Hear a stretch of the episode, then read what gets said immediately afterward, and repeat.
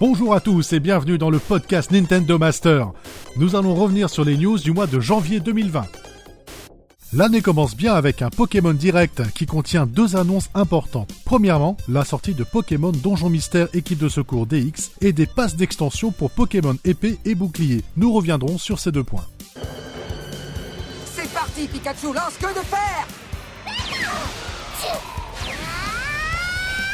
Mais pour commencer, ce Pokémon Direct a été l'occasion de lancer le débat entre vous sur la qualité du contenu du catalogue de la Nintendo Switch. Afin d'y voir plus clair, nous avons envoyé notre correspondant spécial dans la zone de commentaires. Retrouvons alors Capoué.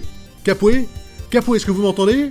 Et oui, euh, Kawaii Mat, je vous reçois. Je suis actuellement en zone de commentaires où les lecteurs s'affrontent sur des sujets euh, des jeux proposés par la Nintendo Switch. Alors, je suis en compagnie de Kaelos, de Madora, de Goku-san, de Twillies, de THM 077 qui débattent sur le catalogue de jeux proposés par Nintendo. Entre le sentiment d'opportunité de redécouvrir des jeux, l'opportunisme de ressortir des jeux déjà faits, L'originalité de Nintendo fait face à un cruel manque d'innovation. Les débats vont bon train et la question reste entière, sommes-nous des fanboys ou des pigeons?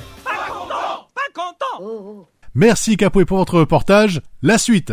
Annoncé lors du Pokémon Direct, ce sont les passes d'extension de Pokémon épée et bouclier. Deux nouvelles régions à explorer, le retour d'anciens Pokémon et surtout le plaisir de replonger dans l'univers de ce jeu avec toujours ce goût de la découverte et de l'aventure. Retrouvons notre correspondant Capoué dans la zone de commentaires de cette news. Capoué, c'est à vous.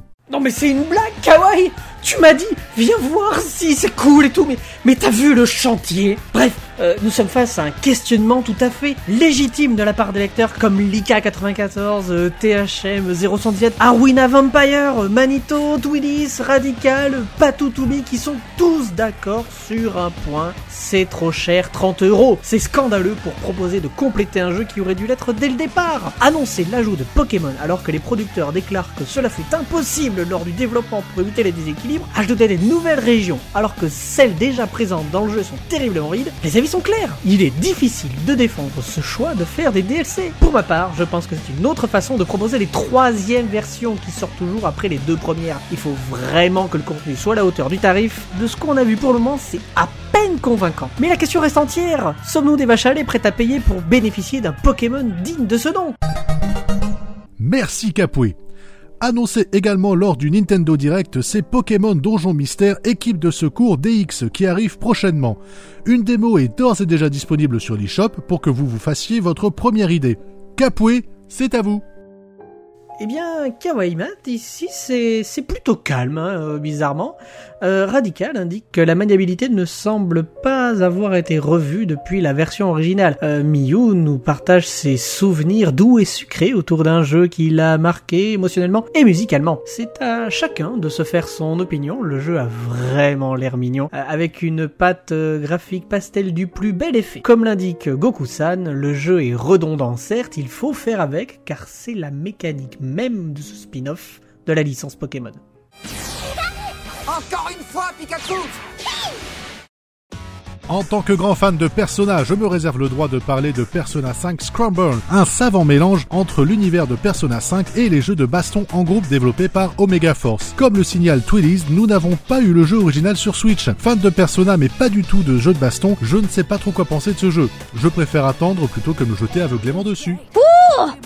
Looking cool, Joker! À mon tour, maintenant, de Ah mais elle fait peur ce con, mais comment t'es arrivé là? Non mais je, je t'expliquerai, c'est une, c'est une histoire compliquée. À mon tour donc de vous parler d'un jeu qui me tient à cœur. C'est la sortie prochainement du jeu Fairy Tail. Si ce n'est pas la première adaptation en jeu, c'est du moins la première qui sortira en Europe. Ce jeu reprendra l'arc des grands jeux intermagiques ainsi que l'arc de Tartaros, mais aussi des scénarios totalement inédits écrits par l'auteur himself, Hiro Mashima. Des trailers ainsi que des séquences de gameplay sont déjà disponibles un peu partout sur la toile. Ça sort le 19 mars 2020 sur PS4 et sur Switch. Et même si l'animé n'est pas foufou, hein, pour des raisons de budget avant tout, le format papier est lui plus que correct et nous pouvons nous réjouir d'avoir enfin un jeu dans cet univers en Europe. De retour dans les news de janvier, Riraf nous propose un article sur les jeux Wii U qui n'ont pas encore été portés sur Switch. Une bonne initiative qui nous laisse le loisir de repenser à Star Fox Zero, Super Mario 3D World, Xenoblade Chronicles X ou encore Paper Mario. Les pronostics vont bon train dans les commentaires, la palme revenant à Star Fox Zero qui semble avoir retenu le plus l'attention. Pour ma part, je retiens le commentaire de Trouduc qui attend de pied ferme Baton Kaitos HD Collection et comme je le comprends, le rapport avec la Wii U, eh ben y en a pas. A long, long time ago it was. Autre nouvelle dans l'actualité, c'est Bioshock qui pourrait débarquer sur Nintendo Switch. Repéré dans les systèmes de classification taïwanais, la compilation de la trilogie Bioshock apparaît sur le listing des jeux prévus pour la Switch. Ditch Van conseille fortement le troisième volet qui, selon lui, conclut en apothéose la série. Nanar, quant à lui, préfère le premier opus. Donny Link aimerait avoir la trilogie sur une cartouche de jeu, mais comme l'indique Goku-san et Anto Link, il est probable qu'une partie seulement soit en téléchargement. That scared the shit out of me. On ne pouvait pas finir ce mois de janvier sans une belle rumeur. Zelda Breath of the Wild 2 va-t-il sortir sur la Super Nintendo Switch? C'est en tout cas une possibilité que Riff Raff se propose d'explorer dans un article très long et passionnant sur l'histoire des consoles et les jeux qui les accompagnent au lancement. Alors, est-ce qu'une Super Nintendo Switch est justifiée dans le parc de consoles de Nintendo? Si tel est le cas, est-ce qu'un Breath of the Wild 2 ferait vendre cette console? Les commentaires sont nombreux sous ces news et nous allons en faire un résumé. Tout d'abord, il y a les croyants comme Jab38 ou encore Goku-san. Il y a le camp des sceptiques avec THM077 ou encore Akiruto. Et enfin ceux qui n'y croient pas du tout, comme Giyun ou Patou de B. Tout d'abord, quel nom donner à cette console? Serait-ce la Nintendo Switch Pro, la Super Nintendo Switch?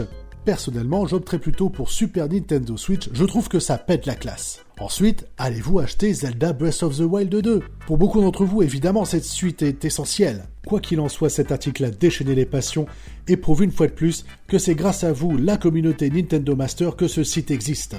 Et c'est déjà fini pour ces news du mois de janvier. Merci à tous de nous avoir écoutés. Merci à Capo d'avoir participé avec moi à la création de ce podcast. Et rendez-vous le mois prochain. N'hésitez pas à commenter ce podcast et à nous faire vos retours. Vos commentaires sont toujours les bienvenus.